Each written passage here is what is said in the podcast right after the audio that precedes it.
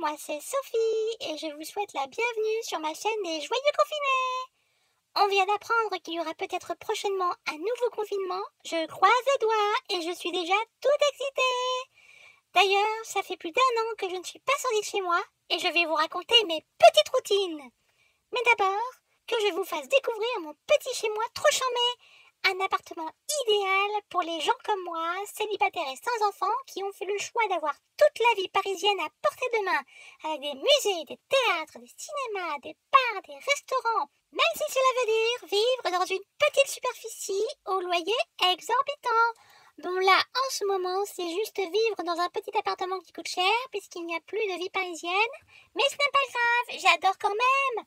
Alors, me voici dans un sublime 18 mètres carrés pour 1200 euros par mois. J'ai eu beaucoup de chance de le trouver grâce à mes quatre garants et je me trouve dans la pièce à vivre qui fait à la fois salon, salle à manger, chambre, bureau, buanderie, dressing. C'est génial, très feng shui, tout à portée de main, pas de déperdition d'espace car euh, pas d'espace du tout, mais c'est exactement ce que je voulais. Car je suis fille unique, euh, j'avais très peu d'amis, voire pas d'amis, car on déménageait tout le temps en fonction des huissiers quand ils nous retrouvaient, et ma chambre à chaque fois s'était réduite à peine 2 mètres carrés. Donc ici, je me sens comme à Versailles. Là, c'est l'espace cuisine, slash salle de bain, slash toilette. Tout est mis au même endroit, c'est ultra pratique, c'est hyper bien conçu, et je n'hésite pas à faire la vaisselle quand je prends ma douche, comme ça c'est ultra écologique, j'adore comme vous, mes casaniers, je ne m'ennuie jamais. Déjà, je travaille beaucoup de chez moi depuis bientôt 5 ans sans jamais prendre le moindre congé.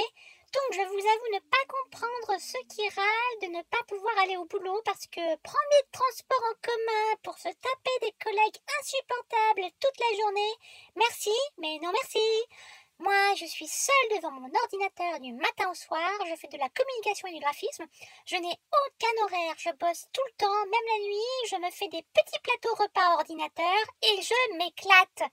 Je ne comprends vraiment pas les étudiants qui se plaignent d'être tout le temps chez eux, alors que quand ils étaient à la fac, euh, ils râlaient de devoir aller en cours. Et puis, avec mes amis et ma famille, on a développé une complicité encore plus forte grâce au virtuel on se parle sur Zoom et c'est tellement plus convivial que devant un verre dans un café. Déjà, il n'y a personne pour vous écouter, les consos sont offertes, il n'y a pas d'excuse de problème de métro, de nounou pour se voir. Ça coupe au bout de 40 minutes, comme ça, ça pousse à l'essentiel. Moi, j'adore! Pour les courses, je me fais tout livrer. De toute façon, je mange tous les jours la même chose. Je n'ai vraiment plus aucun contact avec le monde extérieur et ça ne me manque pas du tout.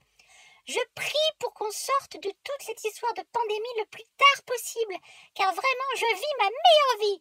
Dès que j'ai entendu parler de variants, de retard dans la vaccination, d'explosion des cas dans certaines régions, je me suis frotté les mains. Déjà, c'est bon pour ma chaîne YouTube et puis euh, je me sens trop bien dans ce joli cocon. Il n'y a rien qui me manque, je n'ai besoin de rien, je me coupe les cheveux moi-même et je peux traîner en jogging toute la journée sans me préoccuper de mon apparence. Et si je prends de l'air, ben je peux entr'ouvrir le petit hublot qui me sert de fenêtre et j'essaie de deviner ce qui se passe dehors. Ça me rend très créative. En fait, le confinement, c'est une manière de se retrouver avec soi-même, de faire la paix avec ses démons intérieurs, de ressasser tout ce qui ne va pas, encore et encore, en boucle, du matin au soir. C'est une vraie opportunité pour bien se connaître. On fait des économies de psy et je remercie le monsieur chinois qui a mangé du pangolin de nous offrir tout ça, et ce, de manière durable.